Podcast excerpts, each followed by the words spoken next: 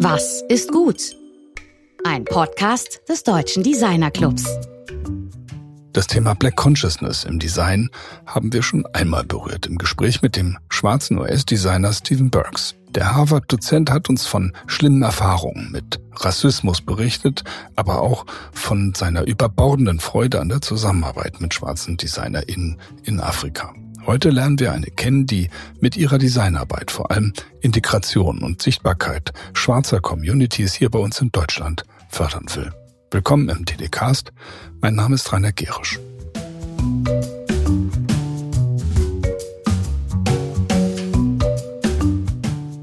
In der letzten Folge sprachen wir mit Katja Diel darüber, was eine lebenswerte Zukunft von einer autogerechten Stadt unterscheidet und darüber, wie sie die ständigen Attacken und Hasskampagnen von selbsternannten Autolobbyisten aushält. Über mangelnde Toleranz kann auch unser heutiger Gast berichten.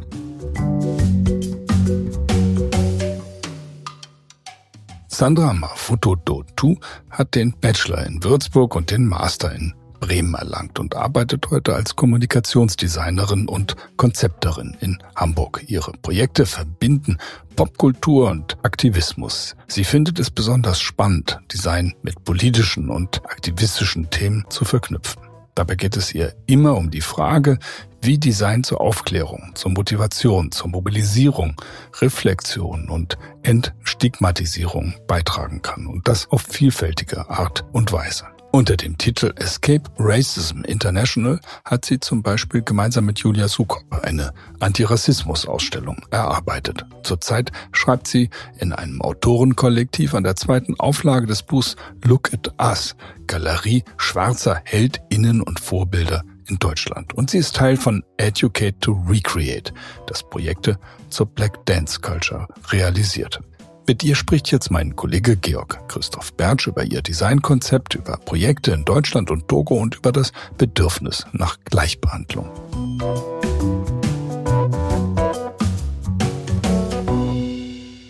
Ja, heute sprechen wir mit Sandra Mavuto Dotu in, in Hamburg. Erreiche ich in Hamburg, oder? Heute in Bamberg ausnahmsweise. Okay, zu Bamberg und Hamburg kommen wir noch.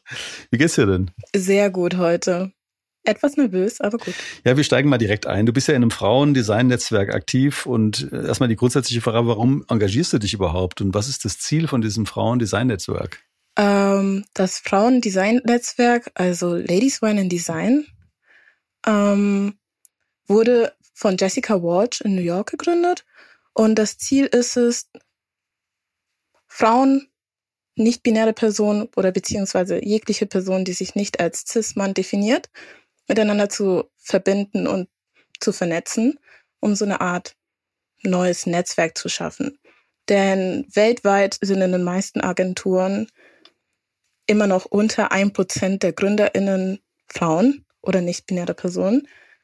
Und um dem etwas entgegenzuwirken, beziehungsweise voneinander zu lernen, möchte Ladies Wine in Design eine Art Netzwerk schaffen. Genau. Und das habe ich zusammen mit Ida Heil einmal in Würzburg gegründet gehabt und seit neuestem mache ich das für Hamburg. Cool.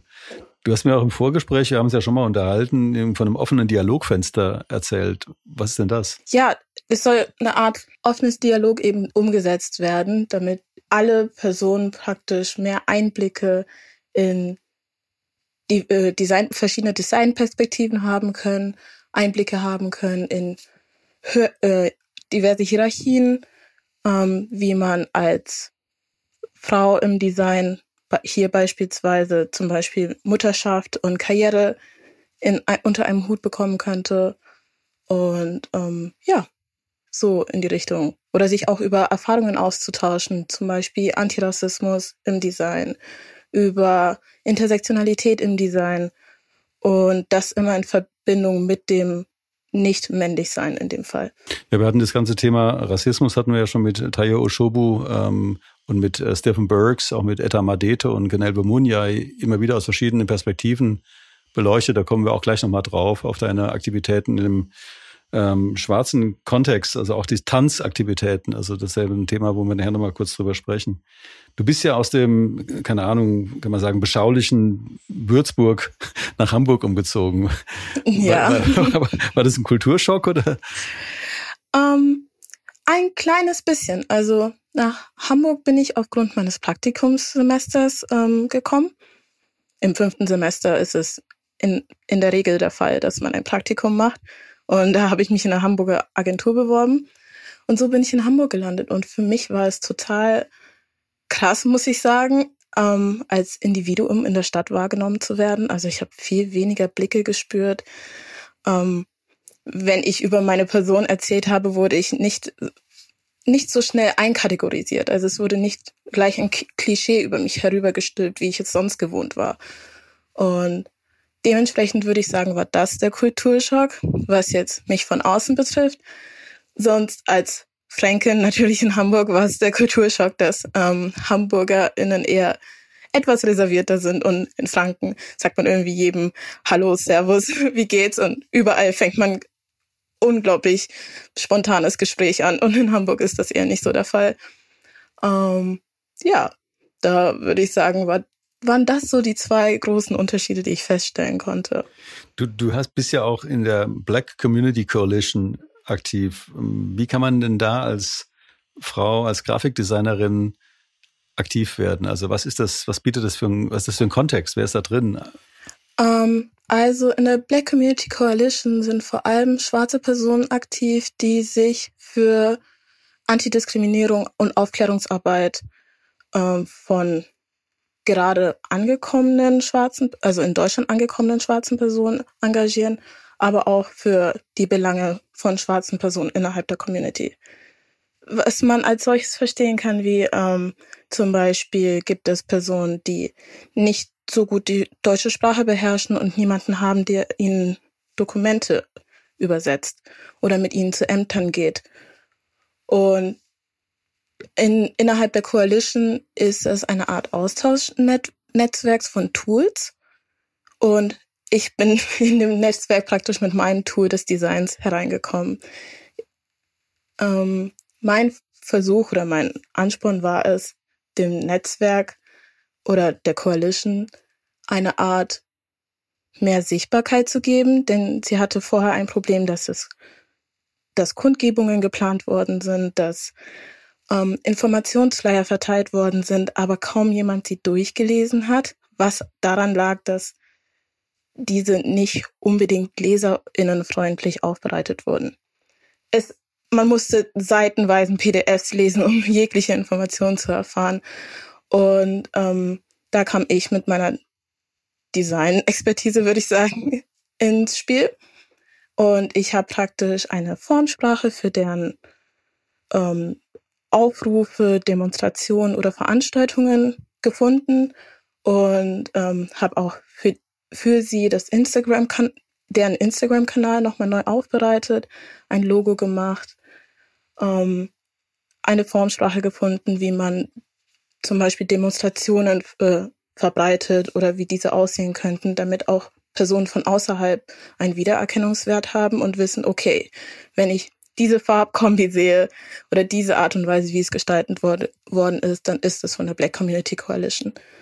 Das ist ja total souveräne, klassische Corporate Design Arbeit, dass du sagst, du machst ein richtig, was du gelernt hast in der, in dem Studium oder was du eben dir selbst auch erarbeitet hast, bringst du eben in politische Arbeit ein. Und dass es dann halt wirklich auch sofort politisch wirksam wird. Ja, genau. Und du, was würdest du denn sagen, was so dein Design ist? Also sei dein persönlicher, hast du sowas wie einen persönlichen Stil?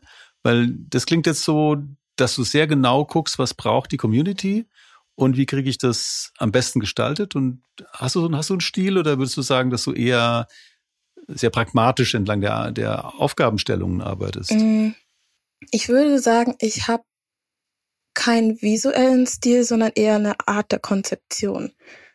Ähm, ich würde behaupten, meine Art des Designs sieht man daher, wie ich mein, meine Konzepte aufbereite und sie dann umsetze. Das war auch während des Studiums schon das Problem, dass ich äh, mich nie für eine Art der Gestaltung entschieden habe, also Illustration, Animation, Film, Grafikdesign, Editorial, sondern immer versucht habe, für mich ein Problem zu finden und das dann in eine Art Gestaltung umzusetzen, weshalb auch viele meiner Gestaltungen sehr unterschiedlich aussehen. Und ähm, dementsprechend nein, ich glaube, ich habe keinen Stil. Ja, du, ich glaube, ich gehe nach Problemen und suche dafür eine, Los eine Lösung, ja.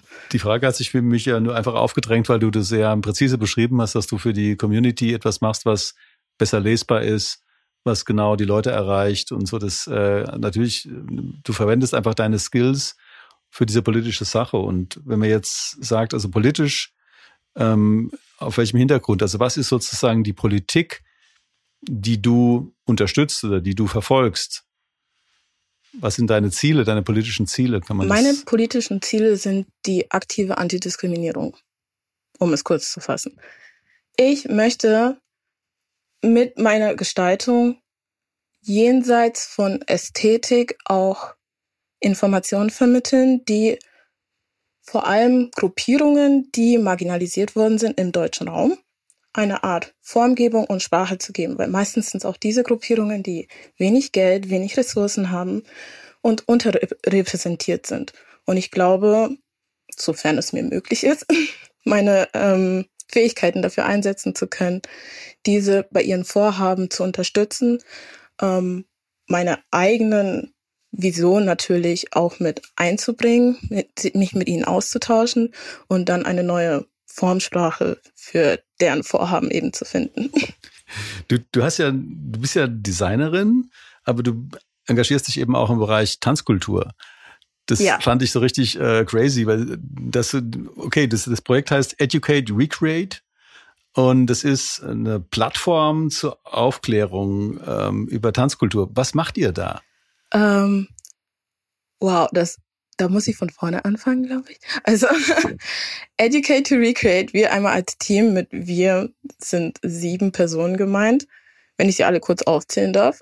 Es sind einmal Gifty Latte, Gülnihan Hasköy, Jacqueline Hernandez, Lukas Lubicia, Rumi Mittag und ähm, Safia Quaderi.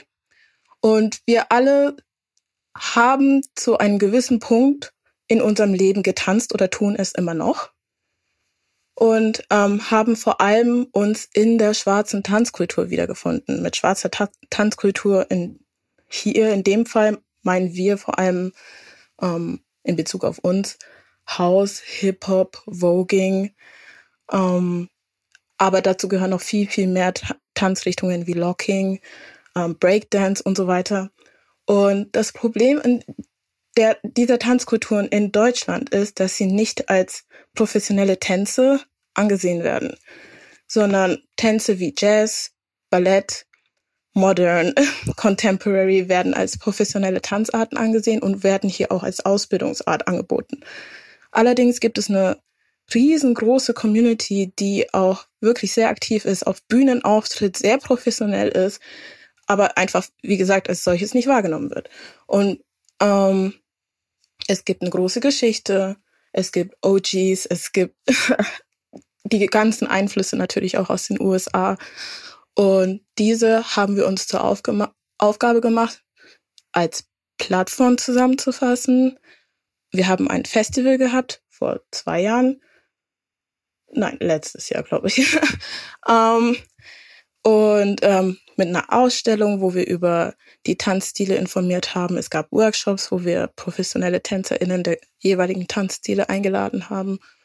Und ja, eine Art Wissensinformation und Netzwerk, Netzwerksplattform geschaffen haben. Du, du bist ja, ähm, wir haben vorhin über Würzburg gesprochen, über den Sprung von, von Würzburg nach Hamburg, also diese zwei Faktoren sozusagen, deine andere Selbstwahrnehmung, aber auch die, die Stadt natürlich. Und deine Eltern hatten ja in, in Bamberg äh, noch ein bisschen kleinere Stadt, eine sehr, sehr alte Stadt, ein Afro-Shop. Also so ein, ja. im Grunde so eine, war ja wahrscheinlich so ein ähm, Punkt, wo alle Leute aus der Gegend zusammengekommen sind, das sehr community-orientiert war und auch wahrscheinlich sehr Popkultur-orientiert war, also schwarze Popkultur. Wie, wie bist du denn da aufgewachsen? Also was war das denn für eine, für eine Jugend äh, in, in, in dieser Stadt Bamberg, jetzt zwischen Dom und Main oder? Mit einem mit einer komischen Diskrepanz zwischen nach Hause kommen und ähm, mit meinen Eltern auf EW kommunizieren und ähm, in dem Afro-Shop arbeiten, wo ich hauptsächlich nur schwarze Personen sehe und in der Schule das komplette Gegenteil zu haben. Also ich, ich war in einem Gymnasium in Bamberg, da konnte man die migrantischen Kids an der Hand abzählen quasi. Und ähm, es war irgendwie immer so ein bisschen auch ein Kulturenclash. Dinge, die ich draußen praktisch gelernt habe in der Schule, haben zu Hause nicht funktioniert und genauso umgekehrt. Oder, oder eben am Laden. Auch im Afroshop meiner Eltern treffen so viele verschiedene Kulturen aufeinander, wo ähm, manchmal eine Kommunikation total schwierig wird, denn eine Kultur nimmt etwas als selbstverständlich oder harmlos wahr und die andere sieht das als große Beleidigung. Und somit bin ich immer mit einer Art ähm, Selbstnavigierung zwischen Kulturen groß geworden und musste immer einen Weg finden, für mich selbst eine Art Übersetzung dafür zu finden, ein, eine Art Verständnis. Wieso ist etwas so und wie kann ich dafür sorgen, dass die andere Partei mich auch versteht?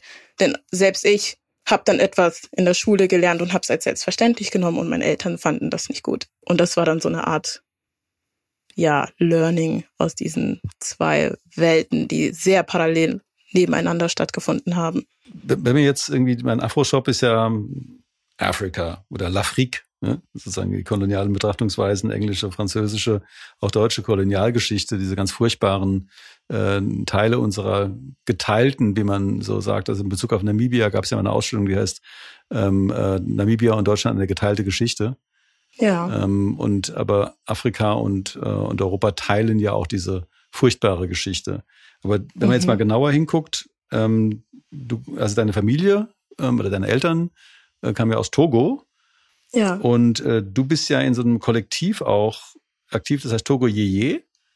Ja. Ähm, also wie kommst du dazu und was bedeutet Togo Yeye und, und was macht ihr? Ähm, Togo Yeye heißt praktisch neues Togo. Ähm, eins zu eins übersetzt. Und es ist ein Kreativkollektiv, das von Delali und Malaika gegründet worden ist. Es sind beides DesignerInnen und Fotografinnen, Stylistinnen, die ähm, sich aktiv dafür einsetzen, dass Kreativität in Togo einen neuen Stellenwert erreicht. Ähm, Malaika persönlich ist auch in Togo Vollzeit ansässig. Delali wandert immer zwischen Togo, New York, Deutschland ähm, und Großbritannien. Und ich bin auch gerade dabei, zwischen Togo und Deutschland mich hin, zu hin und her zu navigieren. Und wir ähm, arbeiten praktisch daran, eine Art Kreativkollektiv ins Leben zu rufen, von denen kreative TogolesInnen profitieren können, eigene Arbeiten finden können, ähm, die sie dann auch durch Fundings finanzieren können und die auch interkontinental auf dem afrikanischen Kontinent stattfinden können, aber auch zum Beispiel im Austausch mit Europa oder der USA umgesetzt werden können. Mhm. Das ist ja so, also ich habe jetzt hm, einiges an afrikanischer Literatur gelesen, also wenn wir die nigerianische, also Chinua Achebe ist zum Beispiel ein Autor, den ich viele Bücher gelesen habe oder eben auch aus in der französischen Küsten eben ivorischen Autor Amadou Kuruma. Aber zu Togo habe ich jetzt keine literarische Idee, also ich meine, was die, was sozusagen, was so die großen Themen sind, äh, die da eine Rolle spielen. Also sag ich mal zwischen Lomé als Hafenstadt und ähm, Blitter im, im Norden. Also was, was passiert denn da eigentlich? Also was ist das, was wir wissen sollten als hier in unserem deutschsprachigen Podcast über dieses Land? Ähm, dass Togo ein sehr junges Land ist. Es ist auch ein relativ kleines Land. Es sind nur acht Millionen Einwohner. Und ähm, es ist ein sehr kreatives Land. Jedoch ähm, wird die Aufmerksamkeit noch nicht so stark auf die kreative Szene gelenkt, weil Togo leider auch das Problem hat, für den Westen gesehen, dass es ein Frank frankophones Land ist. Und da ist manchmal der Austausch einfach nicht so einfach oder flüssig, als wenn die Personen aus Ghana kommen und dann Englisch sprechen und somit sich viel mehr sprachliche Barrieren schon mal auflösen. Um, in Togo passiert gerade sehr viel. Es werden viele Kollektive gegründet, es ähm, viele junge Personen gründen Startups ähm, machen Ausstellungen, vernetzen sich gegenseitig und versuchen, die Kreativszene richtig ins Rollen zu bringen. anhand der Fotografie oder des Designs. Und das Beste daran ist, sie versuchen das alles auch in Togo zu behalten. Also der Augenmerk ist nicht unbedingt, das alles zu machen, um dann von Togo zu verschwinden, sondern wirklich in Togo zu bleiben, das Land als das zu nehmen, wie wunderbar es ist und die eigenen Perspektiven und Visionen umzusetzen vor Ort. Du, du hast im, äh, vorhin, also im Eingang in diesem Ladies Wine and äh, Design eben auch über diese ganzen Gender Topics gesprochen und äh, in unserem Vorgespräch haben wir auch kurz darüber gesprochen, wie wichtig es dir ist, eben, dass diese Gender-Fragestellung eben auch in Togo auf eine andere Art und Weise behandelt wird. Also dass Designerinnen anders wahrgenommen werden oder eben auch äh, nicht-binäre Personen anders wahrgenommen oder überhaupt wahrgenommen werden. Macht das in dem Togo je, spielt das da auch eine Rolle für euch? Ähm, dadurch, dass Togo, also in Togo queer sein nicht legal ist, ist das immer noch sehr schwierig. Togo Yeye selbst implementiert auch queere Personen in ihrem Netzwerk, allerdings nicht geoutet. Also das ist kein Schild, das man aushängen kann, weil es gefährlich für die jeweiligen betroffenen Personen ist und wäre, wenn das der Fall ist. Um, ähm, und das ist ein großes Problem wir persönlich als Gruppe intern wünschen uns das wirklich anders, aber aufgrund der politischen Situation muss man wirklich vorsichtig sein, was man da öffentlich anspricht und was nicht. Leider, muss ich zugeben. Wie ich vorhin schon gesagt habe, also ich ähm, bin sehr Afrika interessiert, aber ich habe eben zur Literatur aus Togo erstmal noch nichts gefunden. Aber was ich eben in der Recherche über die Ökonomie gefunden habe, ist, dass das Textil, Textil eine sehr große Rolle spielt. Ja. Also Textil und Landwirtschaft natürlich, aber ähm, welche Rolle spielt denn das Design dann äh, in Togo mit dem mit der togolesischen Textilindustrie, weil es kann ja auch sein, dass es gibt eine Industrie, aber die machen nur Muster, die aus Italien kommen oder sie sind nur Lohnstückproduzenten für für indische Konzerne oder was gibt es denn an wirklich togolesischer eigener Designsprache im Textil? Also es gibt je nach, würde ich das jetzt sagen, je nach Tribes gibt es bestimmte Textilienarten und Muster, die auch immer noch praktiziert werden. Also es ist so im großen Stil, klar, es ist bisher mehr der Handel von vor allem niederländischen Textilien, die Wax Prints, die zwar immer als afrikanische Print gelesen werden, aber gar nicht aus Afrika kommen, sondern jetzt irgendwie um transferiert worden sind als etwas, das angeblich aus Westafrika kommt, aber eine Erfindung aus Europa ist. Ähm, jedoch jetzt werden ganz viele traditionellen Drucktechniken, wie zum Beispiel mit Indigo-Farbe und Wachs, ähm, als Batikmuster wieder populär. Ähm, diverse Materialien wie Leinen, Hanf ähm, und Kokosfasern werden wieder genutzt für neue Kleidung. Und es ist ein spannender Prozess, dem alles zuzusehen.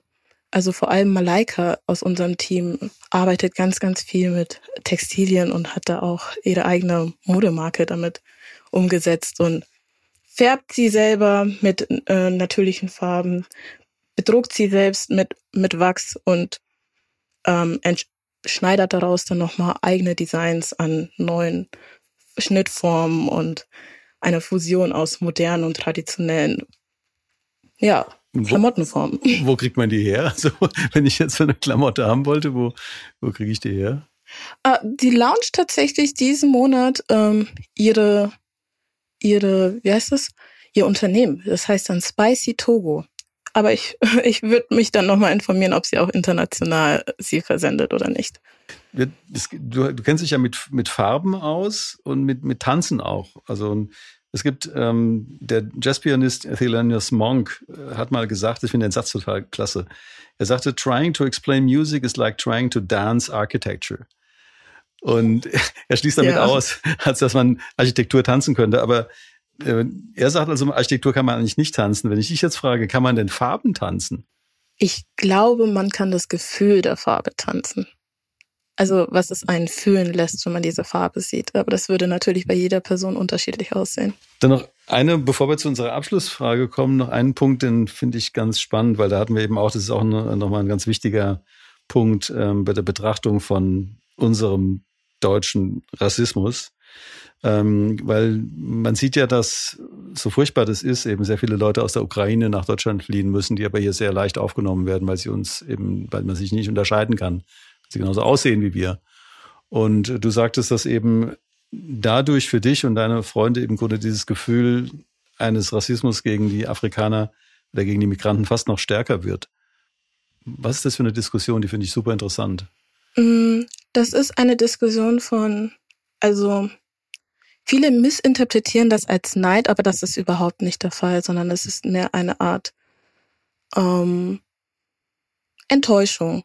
Denn die Unterstützung, die den UkrainerInnen dargebracht worden ist, ist unglaublich und wunderbar und es soll zu 100 Prozent genauso stattfinden. Das ist richtig und das ist gut so. Ausbildungsplätze werden freigemacht, Unterkünfte werden gesucht, Sprachkurse werden angeboten. Das ist wunderbar. Jedoch sieht man vergleichsweise als schwarze Person, die migriert worden ist, und in dem Fall waren das meine Eltern, den direkten Vergleich, wie es sein könnte und wie es aber war für uns. Und das fühlt sich schrecklich an. Sprachkurse wurden einem negiert. Unterkünfte bis heute ein massives Problem. Teilweise schon für mich, obwohl ich der deutschen Sprache zu 100 Prozent mächtig bin. Ähm, ich tauche irgendwo auf und mir wird die Wohnung verweigert, bevor ich überhaupt den Mund aufgemacht habe. Ähm, Jobmöglichkeiten werden vielen schwarzen Personen bis heute einzig und allein in der Pflege bereitgestellt, was auch in Ordnung ist. Jedoch wäre es schön, eine Art Auswahl zu haben, wie andere Personen und in dem Fall als Vergleich ukrainische Personen auch. Es wäre einfach schön, eine Art Gleichstellung zu, zu erfahren, statt eine komische Über Gegenüberstellung von, okay, das sind gute Geflüchtete und das hier sind schlechte Geflüchtete wie kann jemand schlecht sein, wenn er vor Angst flieht? Ähm, und das können viele nicht, also das kann ich persönlich auch nicht nachvollziehen. Ich finde es sehr schade, es macht einen sehr traurig. Ähm, während des, also während des Anfang des Krieges auch mitzubekommen, wie schwarze Personen aus dem Zug geschmissen worden sind auf dem Weg der Ukraine durch Polen bis nach Deutschland, weil es hieß, dass sie keine UkrainerInnen seien. Und diese dann teilweise auch von der Black Community Coalition persönlich mit selbstorganisierten Bussen, eigenfinanzierten Bussen abgeholt werden mussten, damit sie nicht im Februar bei der Eiseskälte da draußen erfrieren. Ist schrecklich. Und ja, so sowas sollte eigentlich gar nicht sein. Es sind Geflüchtete genauso wie alle anderen auch. Alle zusammen in den Zug bitte und alle bitte herkommen. Und dann kümmern wir uns um euch. Und das sollte einfach so sein, meiner Meinung nach. Das sollte auf jeden Fall keinen Unterschied machen. Also das ist, ähm, also für uns jetzt hier in unserem Programm ist es total selbstverständlich. Also ich, ich bin so sozialisiert worden, dass es für mich da keine, keine äh, irgendwie Differenz gibt.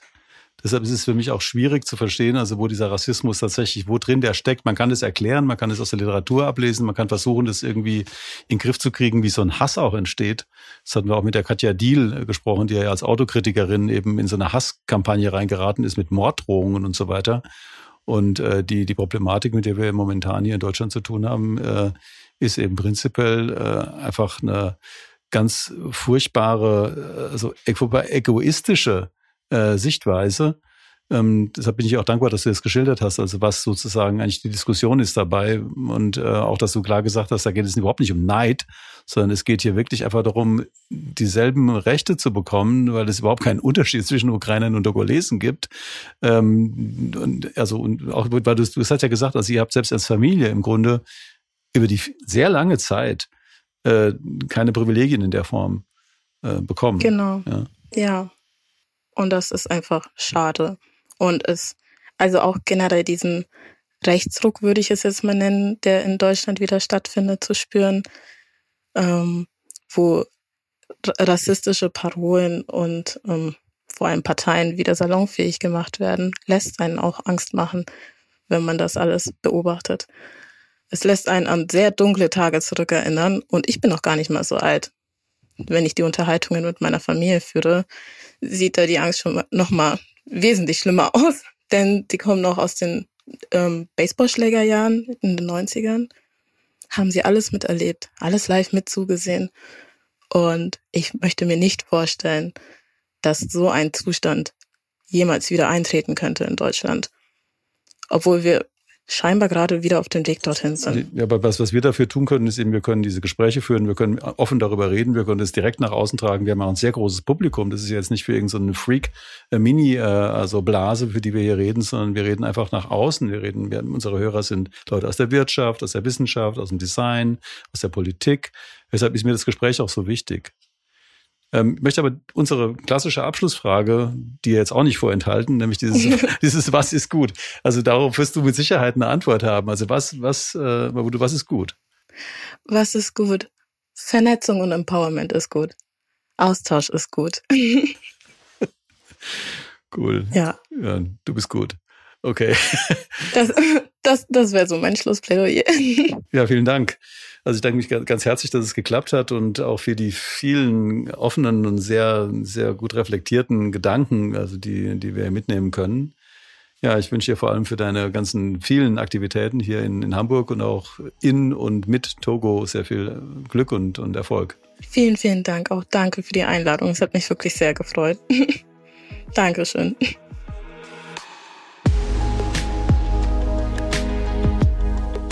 Das war Sandra Mafuto-Dotu im Gespräch mit Georg. Sie ist eine sehr bemerkenswerte junge Designerin, die ihre Kultur, ihr Können, ihr Netzwerk einsetzt, um für eine gerechtere Welt zu kämpfen.